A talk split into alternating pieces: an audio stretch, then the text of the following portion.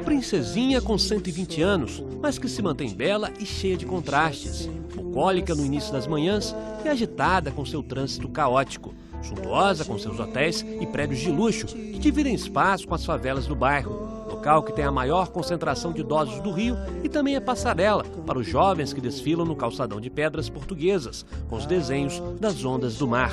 Assim é a Copacabana. Famosa internacionalmente, ela já foi uma grande fazenda de pouco valor. Esse documento mostra que toda a área do bairro atual foi vendida em 1854 por 2 milhões de réis, que valeriam alguns centavos de real atualmente.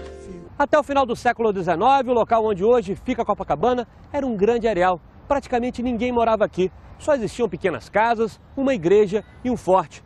Tudo mudou em 1892 com a inauguração de um túnel que facilitou o acesso à região. Surgiu então o bairro de Copacabana. A inspiração para batizar o bairro veio desta imagem de Nossa Senhora de Copacabana, que até hoje está em uma igreja do bairro. Ela chegou ao Brasil em 1580 trouxeram uma imagem de Nossa Senhora de Copacabana, da Bolívia para o Rio de Janeiro.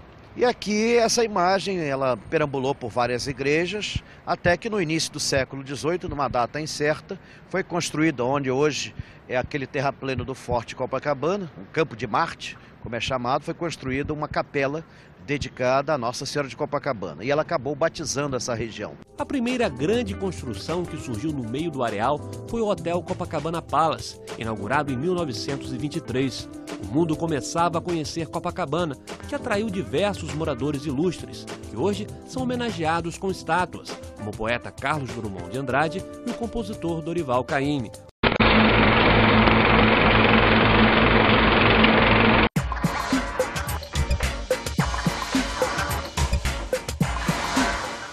Uma princesinha com 120 anos, mas que se mantém bela e cheia de contrastes. Bucólica no início das manhãs e agitada com seu trânsito caótico. Suntuosa com seus hotéis e prédios de luxo que dividem espaço com as favelas do bairro. Local que tem a maior concentração de idosos do Rio e também é passarela para os jovens que desfilam no calçadão de pedras portuguesas, com os desenhos das ondas do mar.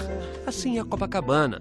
Famosa internacionalmente, ela já foi uma grande fazenda de pouco valor. Esse documento mostra que toda a área do bairro atual foi vendida em 1854 por 2 milhões de réis, que valeriam alguns centavos de real atualmente.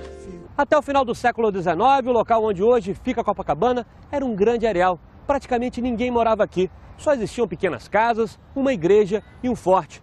Tudo mudou em 1892 com a inauguração de um túnel que facilitou o acesso à região. Surgiu então o bairro de Copacabana. A inspiração para batizar o bairro veio desta imagem de Nossa Senhora de Copacabana, que até hoje está em uma igreja do bairro. Ela chegou ao Brasil em 1580. Trouxeram uma imagem de Nossa Senhora de Copacabana, da Bolívia para o Rio de Janeiro. E aqui essa imagem, ela perambulou por várias igrejas, até que no início do século XVIII, numa data incerta, foi construída onde hoje é aquele terrapleno do Forte Copacabana, um campo de Marte, como é chamado, foi construída uma capela dedicada a Nossa Senhora de Copacabana. E ela acabou batizando essa região. A primeira grande construção que surgiu no meio do areal foi o Hotel Copacabana Palace, inaugurado em 1923. O mundo começava a conhecer Copacabana, que atraiu diversos moradores ilustres, que hoje são homenageados com estátuas, como o poeta Carlos Drummond de Andrade e o compositor Dorival Caymmi.